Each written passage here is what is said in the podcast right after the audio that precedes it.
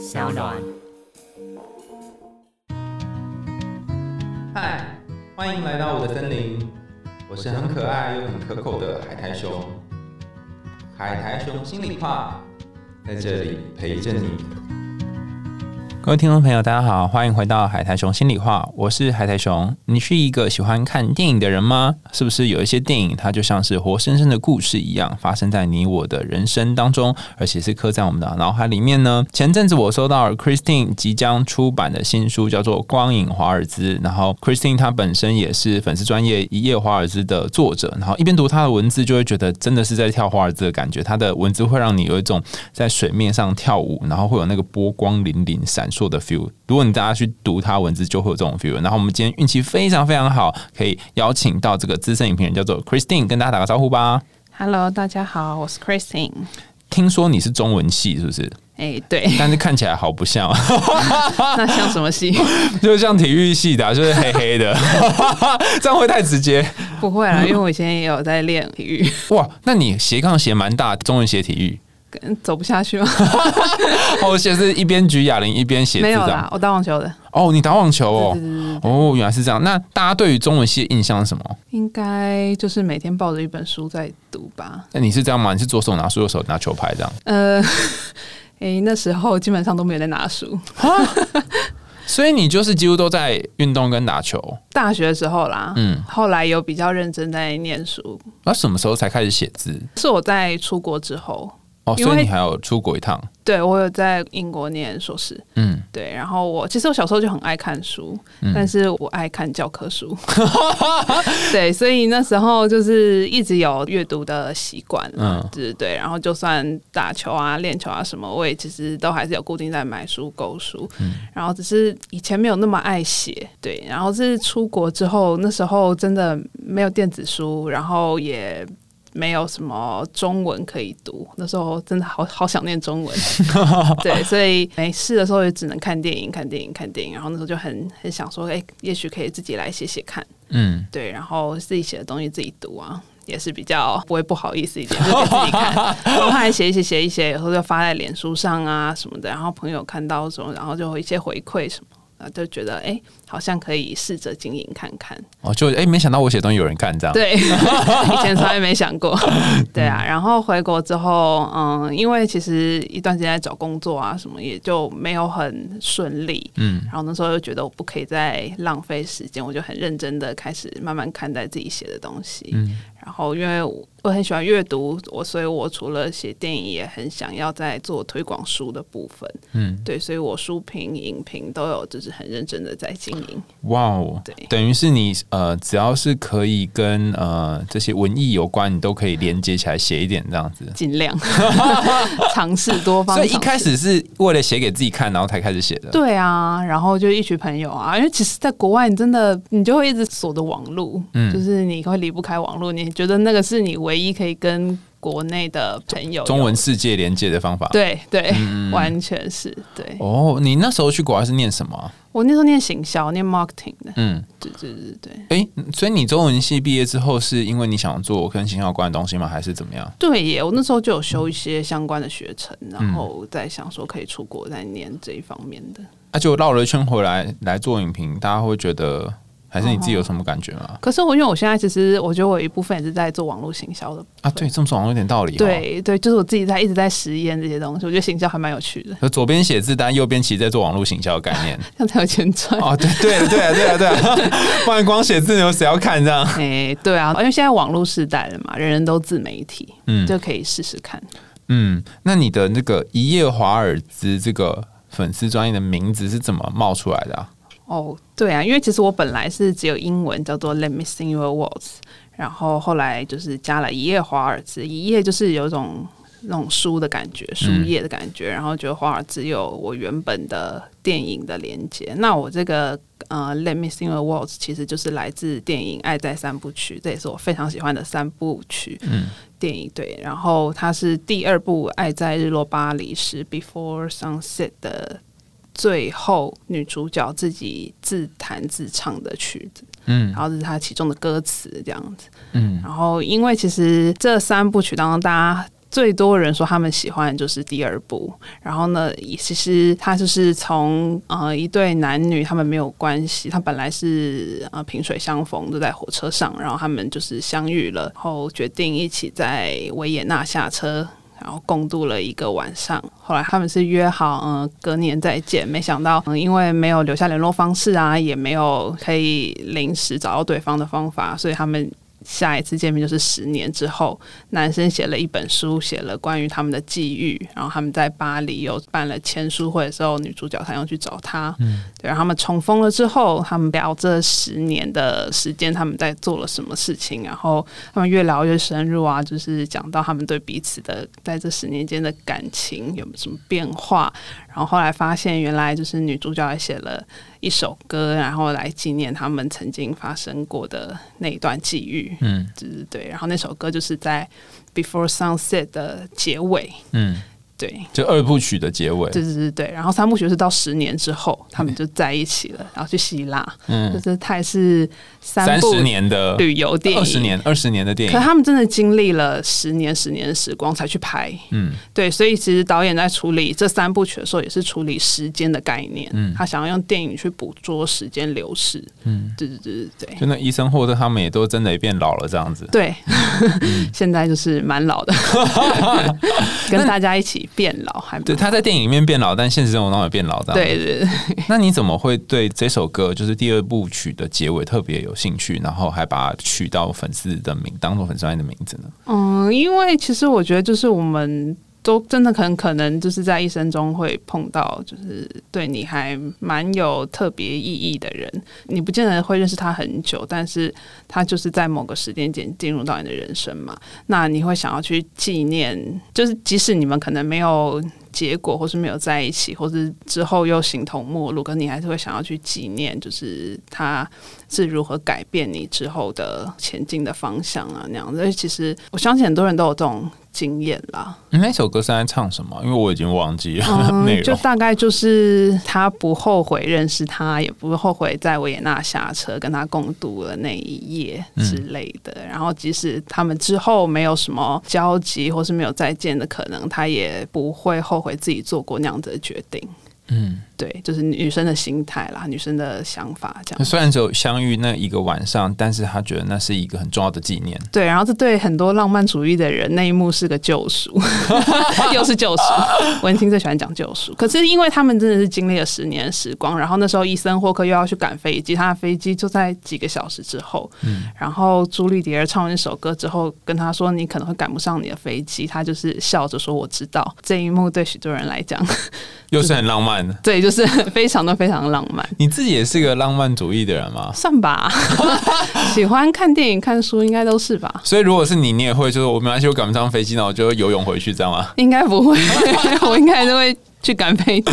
还是有点现实感。那你对于这个人生当中就是出现的一个不一定情人，可能某个重要的人，这样子可能一段时间，但他不见了，或他五年、十年后才再出现，你也会对这种人特别有感觉吗？要看那个人是什么样，或是他在什么时间点进入到你的人生。哎，如果就是以前的同学，为什么就觉得无所谓，分了就分了？嗯。可是如果是你在国外，然后你就这样一个很巧，你觉得是缘分，然后就遇见了这个人，然后遇见了这个人之后，你可能会做出你以前觉得你怎么可能会做的事情，或是呃你想都没有想过会发生在自己身上的事情。那就其实你会觉得你的人生有有一部分是。从此就是不一样。然后后来再看这三部电影，会觉得，哎，其实电影跟真实人生还是有非常多的呼应啦。因为其实第一部啊，也是导演自己的，算是真实经历去改拍，就是一整个晚上跟对方聊天，然后聊完电影就结束这样。哎，他是后来就是导演的那个缪斯，后来死掉了。就是他拍这部电影是为了再找到那个人，那个女生。对，然后后来死掉了吗？他是在 Before Sunrise 首映的。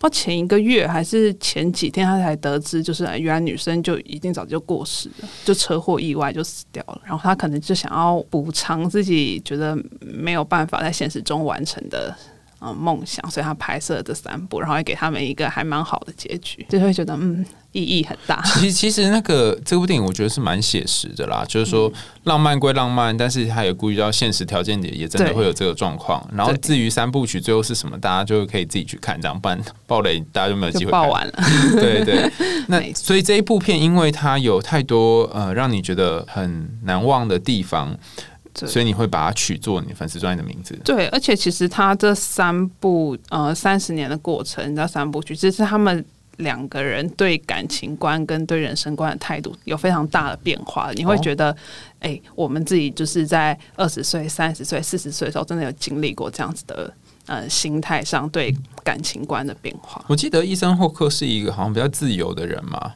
嗯，还是跟我印象中不一样。他有自己的想法，嗯，对他也是个很坚持，就是拍哪一类型的电影啊。他也自己有当导演，有写书什么的，他也是蛮斜杠的。那觉得这两个人他们对于感情还有人生的最大的差别看法是什么？有时候就是一个女性的心态跟男性的心态不一样。对，就是。嗯、尤其是他们在第三部的时候，他们的差异就越来越出现，因为他们后来有小孩，有什么，特别是就是，当然就是夫妻之间会有的那种心态，争执，对、对。然后男生觉得我已经付出了那么多，女生就觉得都是他自己在牺牲，嗯，就会一样会有这样子的吵，所以很多人觉得第三部是太写实，因为他们就是不停的吵，不停的吵，更没有以前那种浪漫感。可是人生就是这样啊，对，你到三十几岁就会遇到这个问题啊。没错，对，所以嗯、呃第三步应该就是一个很大的变化，就真的是触及现实的感觉啦。所以那时候我觉得医生胡克他有讲一个很好的注解，他就说他第一步是在于人与人之间的可能。他们可能会产生什么样的连接？然后第二步是人与人之间应该要是什么样子？嗯，然后第三步就是人与人之间最真实的模样。哦，所以第一步会给你一些期盼，然后第二步让你对这个期盼有一些承接跟连接，对，他就是一种碰到现实，然后第三步真的就是在现实回到地球表面。没错，那当然，因为你是粉丝专业曲这个名字嘛，可是这么多年来还有很多有趣的电影，包含你在这本书《光影华尔兹》里面也谈到很多电影，那超级多部，大概有几部啊？三十，对啊，三十欸我跟你讲，买这本超赚，你知道为什么吗？因为你就一次可以看看三四部 三四部电影里面的影评，然后出版社很认真，还把它整理的非常漂亮。大家如果看到书，你就会觉得我、好想买一本回家珍藏。那哪一个你是最想跟大家谈，或是印象最深刻？嗯、我我想谈的这一部，其实应该很多人也很喜欢，嗯叫《真爱每一天》。哎，等等，我先我先暂停一下，因为我呢就是跟先跟大家讲一下，我们今天刚刚讲了《爱在三部曲》，但是我们并没有讲剧情嘛，哈。但是等一下如果不小心会讲那些剧情，那你如果担心说我们今天谈的内容会爆你雷的话，你可以在那个 show note，就是我们那个呃节目下方会列说我们今天会谈哪几部电影哈。然后如果你还没看，你可以先去看，然后再回来听这一集。好，可以了，可以继续说。好，好，那算很喜欢的电影啊，就是我刚刚讲到，就是《真爱每一天》嗯 About Time，它算是浪漫喜剧类。它是爱是你，爱是我 Love Actually 的导演，他导的另外一部。哦我想很多人都很喜欢这个导演的诠释，呃，都会生活的方式。对，那他就是《真爱每一天》，其实也是一个。比较轻盈，然后也比较有点魔幻写实的电影。它是讲男主角他可以回到过去某个时间点，嗯，它也是一种时空传越说的，对对对对，他可以回到过去，他可以去改变一些事情，或者去完成一些，嗯、他当时会让他后来后悔遗憾的事。是，对，然后他就用这个来追到他后来的老婆。嗯，对他就是不停的，他就追了失败，然后就又回到那一天，然后再重新试不同方法去追他。就一直在同一天这样。，对，很多人觉得那个 取巧，为什么取巧？就是因为他乱用超能力，哦，真实的情况不太可能这样嘛，但是他当然不可能。。对，然后其实男主角他们家的男生都有这个特殊能力，嗯所以他爸有的能力，然后他祖父有这个特殊能力。嗯，然后那时候就等于是他从他的成长过程，他爸告诉了他这件事之后，他就去开始步入了社会，然后交女朋友什么，就是他这种人生不同阶段，就是他也是一个比较日常的主轴。嗯，但是他用了轻盈也比较浪漫，然后又可爱一点的方式来诉说。然后他也经历一些挫折，然后经历了结婚、生子什么的，然后父亲离世。嗯，对，然后他们整个用非常好的配乐，加上步调比较轻快，然后也是流畅的方式去讲他如何度过这些难关。其实这样后来会有点爆雷，哎，没关系，你可以爆雷关键雷啊。刚刚不是刚不是有讲完，就是大家如果是大家如果担心，我知道你很紧张会怕爆雷，但是刚不是你讲，如果你没看的话，你就先去看对，因为我感动的点嗯会还蛮关键的。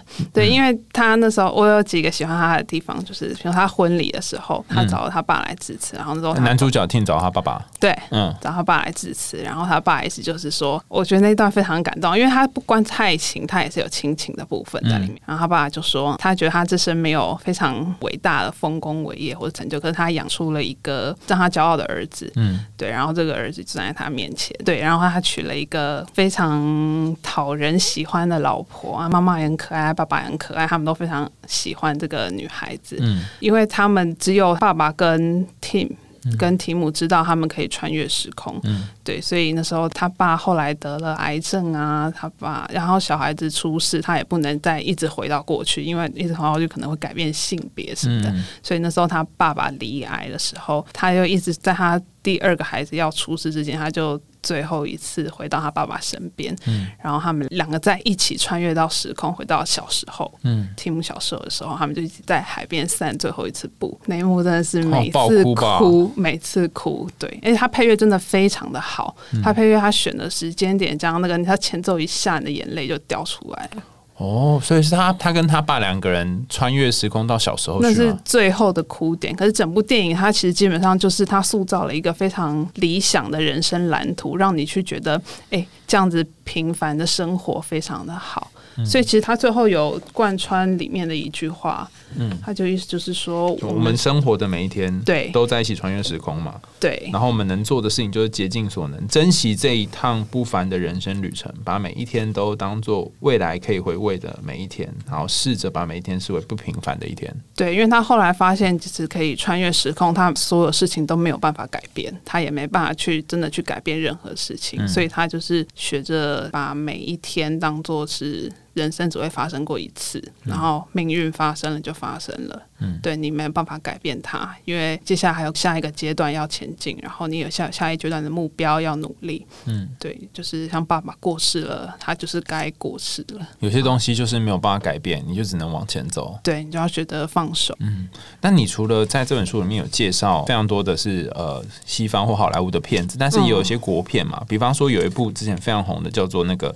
谁先爱上他的？对那其实也有谈到父子还有那个夫妻之间的感情嘛。嗯，哪一个角色你印象比较深刻？其实我觉得他这部最成功，就是他把每个角色都让大家塑造的会喜欢。哦，对，大家各自都有自己的故事。对，然后其实我非常喜欢谢颖轩跟邱泽在里面的角色加上表现。嗯，因为可能大家没看过，所以你还是要跟大家说一下这个电影在讲什么。嗯，这个电影就是主角，就是最核心的角色，他就是过世了，嗯，就是爸爸。宋对爸爸宋正元。然后宋正元过世了之后，妻子得知他有一笔保险金，嗯，可是他保险金是受益人，受益人是不是留给他的儿子？是留给他嗯外面的不是小三，小三 是小王。留给他的男朋友，爸爸留给爸爸的男朋友。对，嗯对对对，留给男朋友。然后他就很想要去争取这个保险金，呃，妈妈想要争取保险，金，对妈妈想要争取保险金，然后就是这套发生的一段故事，然后是由儿子的角度，儿子大概是青春期左右，国中生，对，去看待这个事情。然后因为儿子非常不喜欢他妈妈，嗯他妈妈就是标准的台湾妈妈的样子，对，他会什么都要求的井井有条。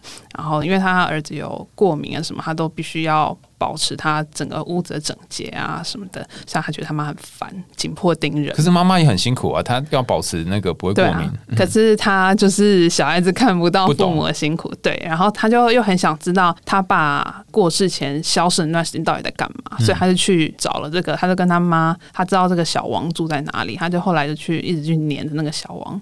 就是邱泽，嗯，然后他们争执到和解，然后到释怀，这中间发生的过程。那你说你喜欢的妈妈谢颖轩演的这个角色是为什么？因为她其实层次铺陈的非常好，应该开始会笑，就笑他妈怎么可以那么像个欧巴桑？对，就是那种一直骂一直骂，就一直碎念对，像市场欧巴桑一样，看到什么都可以不顺眼，然后就典型的台湾妈妈刻板印象的样子。然后去亲门踏户啊，去那个邱泽的家里。后来你随着这件事情，然后慢慢看她的困境，慢慢看见她怎么去面对，就是丈夫是同性恋这件事情。哎，你觉得谢颖轩就是这个故事里面这个妈妈最大的困境是什么？我觉得她很孤立哦，没有人可以帮她，然后她唯一的依靠就是她的儿子。跟那笔保险金，他希望可以拿到那笔保险金，因为其实他们也不是很富裕，对。然后他唯一的剩下唯一的就是他儿子，可他儿子又一直往小王那边跑。我觉得他的处境真的是被完全被孤立起来，然后他也不敢跟别人讲说她老公是同性恋这件事情，那非常的更小。啊，对于她的那个角色设定是很更小的。对对对对对对。然后因为他不富裕，所以哦有一幕我真的是看到很心酸，就是他想要去很不顺遂嘛，然后儿子又一直消失，她想要去便利商店买醉，他拿了一瓶我记得是 whisky 还是什么，后来发现价钱太贵了，他换他换成红标米酒，然后去庙里边喝边哭。哇，好难过哦，在只能买得到红标米酒的钱。他只敢买 红标四十八块，红标米酒现在四十八块，而且还不是买那种比较好的红标米酒，他是买料理用。他应该就只能酒精障碍吧，其他的威士忌他喝不起。对，然后对着就是在庙里对着神明，就是边喝边哭，为什么会有落得今天这样的处境什么的，所以他表面上看起来是要那个遗产，但实际上他是想要有个呃安全感嘛？对他不想要再孤。单下去了。对，我觉得他应该是有个安全感。因为又老公不在，然后孩子又往外跑，所以他会变孤立无援。对，然后他必须要为了他儿子着想，所以他就是一直把事情丢给邱泽，嗯就是小王这个角色，因为他儿子就是赖在那边不走，所以他每天就去那边打扫，然后谁去打扫？妈妈。妈妈去小王那边打扫，他怕他儿子过敏啊什么的，天哪，这个哦，好纠结哦！就是你帮你的先生的情人打扫他的房子，那个感觉，对然后那你又没办法，因为儿子住那里，对，然后他儿子又就是慢慢看见了他爸之前跟情人嗯。之间的爱是很真实的，他儿子也看到了这一点，嗯。对，所以儿子的角色也很复杂吧，心情。对，又是青春期，就是那种别扭的时候，那样，嗯。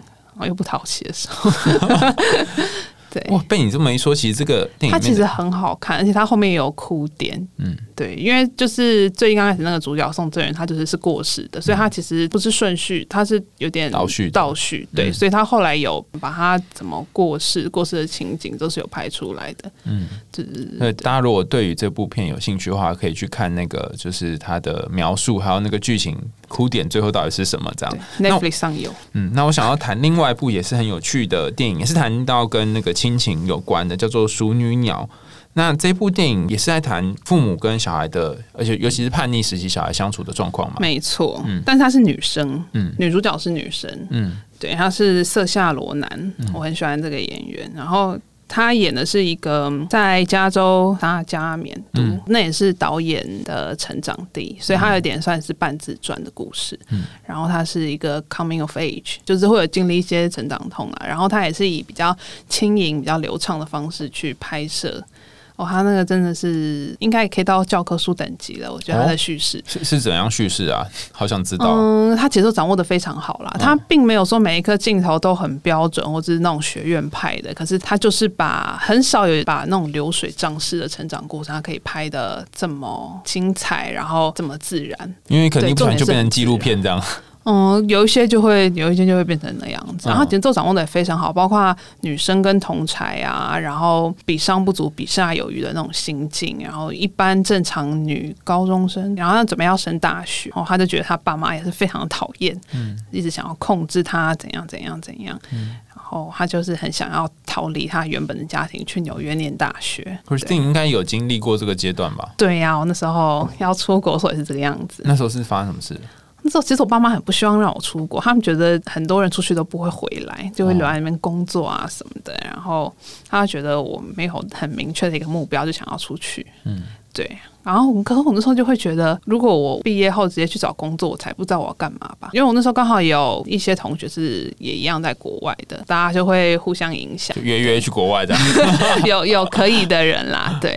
对啊，可是我爸妈也找不到什么真正理由来阻止我。那你那时候是怎样直接卷款潜逃吗？没有卷款啦，他们就觉得这件事不会发生。他说：“你啊，你就去准备啊。”反正他们就觉得我真的有做了，对，你只是说说而已。对他们觉得我真的有做了才算数，然后我就跟他做了。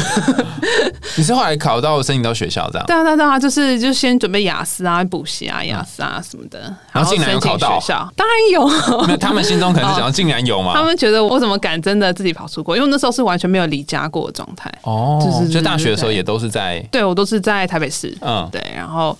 反正时候出国了，哎，真的是不做都不知道那个感受有多大的冲击。我好想知道到底是什么感觉，因为我也没有去国外。嗯，是准备要离开那时候，我觉得是还蛮大的冲击。然后中间回来再离开，对啊，离开会有什么冲击啊？就那时候，他们就是父母的担心都不太会直接讲出来，然后他们都会用很迂回。我觉得台湾父母都是这样子，会用很迂回的方式去表现自己的关心，或者是想要再多了解你的想法一点。然后那时候，我爸就写了一封信，他以前从来没写信给我过，好不好？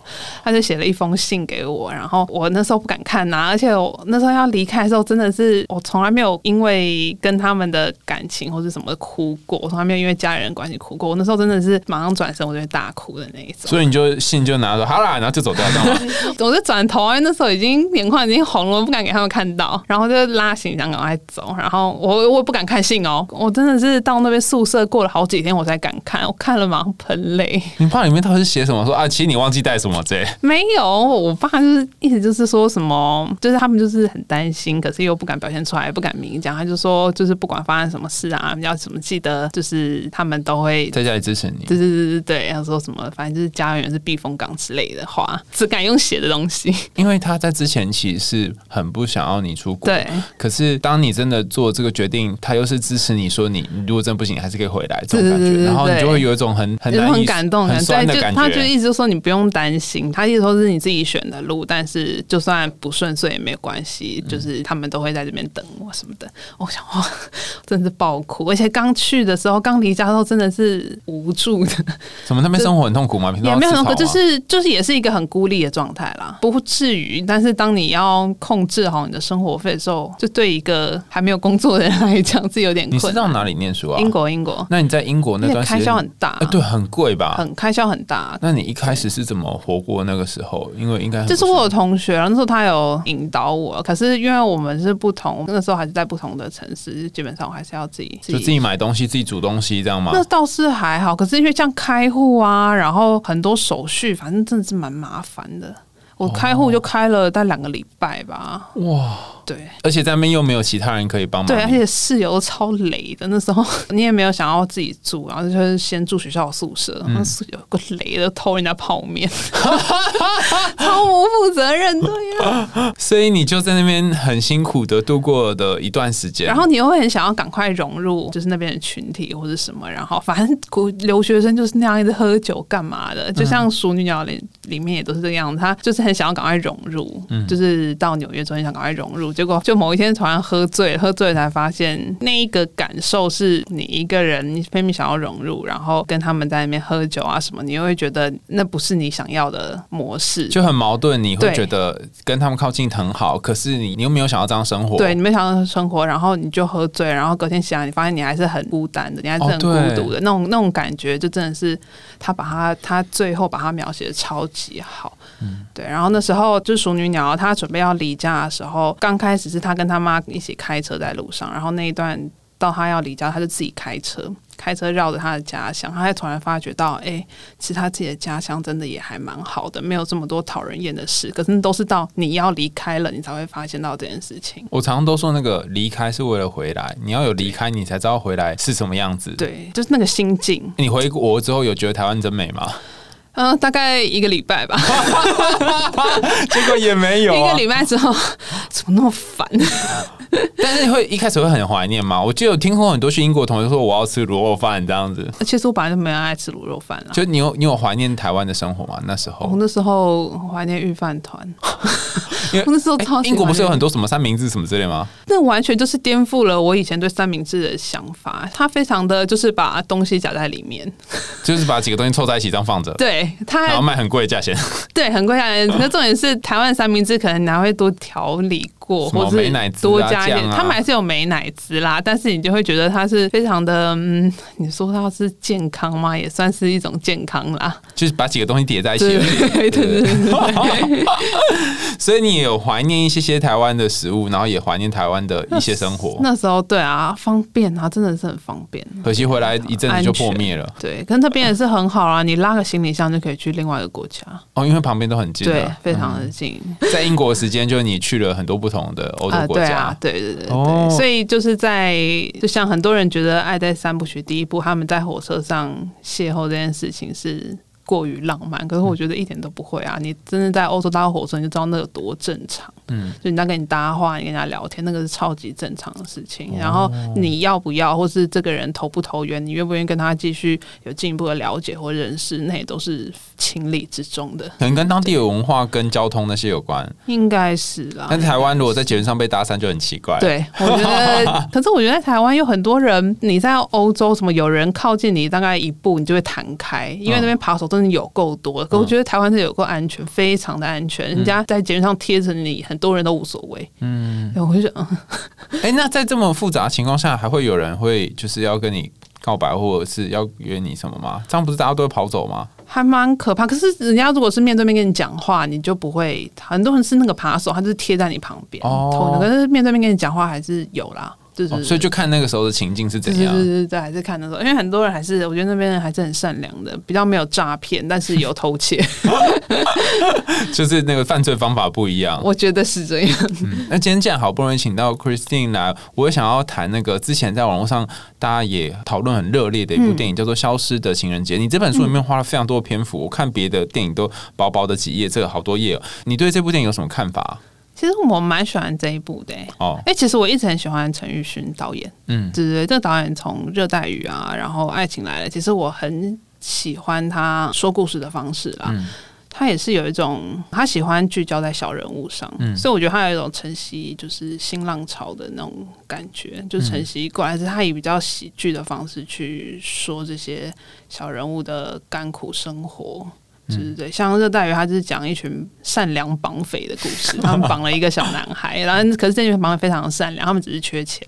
然后那时候小男孩要联考了，他们就还逼他念书什么的，整个新闻报的非常大，就是有一种病毒的那种散播出去那种感觉，大家都很关心这被绑架的小男孩到底能不能考到联考。有一种好特别的幽默。对对对对，然后到爱情来了，他就是讲一个面包师傅，他还是碰到他小时候一个初恋情人啦，嗯然后他非常多年之后碰到他，可这个喵叔非常的老实，非常勾引，他也不知道怎么表达自己思念什么。那时候马念先演了《爱情来了》然后他就是在马念先这个角色协助之下去歌唱节目，嗯，献唱了一首歌给他的初恋情人，但他唱的五音不全，而且他长得也算是不是那种。让人家一看就觉得帅哥型的，所以陈奕迅都会比较喜欢。我觉得他拍这爱情故事都会用比较小人物，甘草的，对对对对，外形不出色，然后不亮一个，他会呈现出这个人很善良，他是很朴实，然后没有什么不好的心思的，就是很单纯的人。我觉得在《消失的情人节》，他也把刘冠廷跟大佩塑造成这样子的人物，所以其实他自己也说，他某一部分是《消失的情人节》是承袭了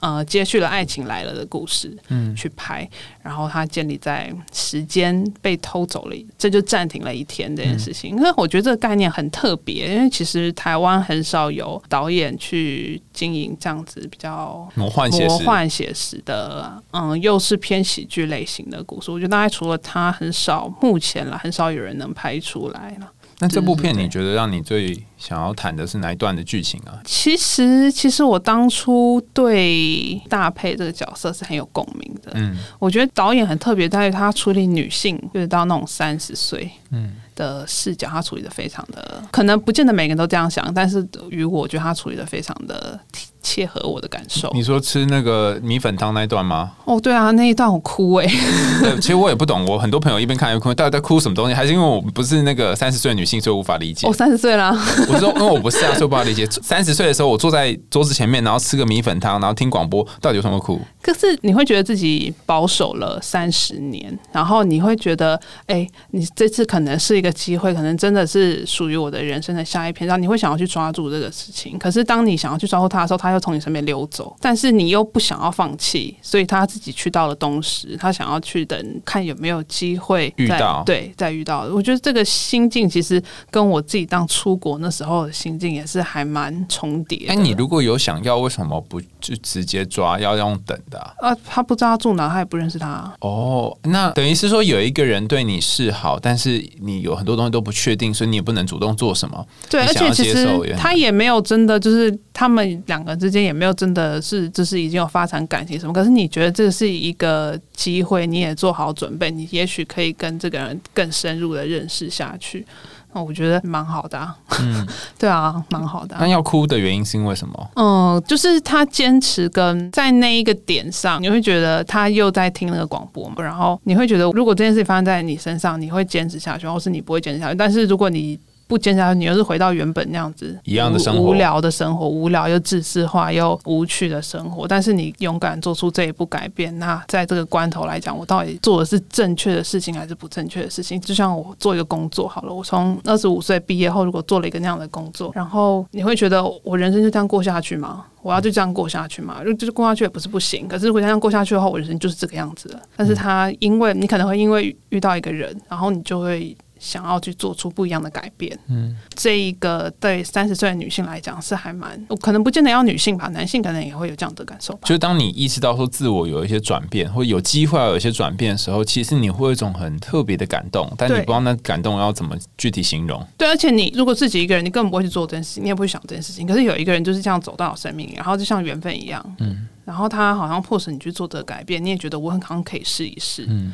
那如果不改变，我人生就是跟以前一样，就在邮局当个员工继续下去，然后或者是可以来这边，然后我可能还是当个邮局员，可是我可能有不一样的生活的机会，那、你要不要试？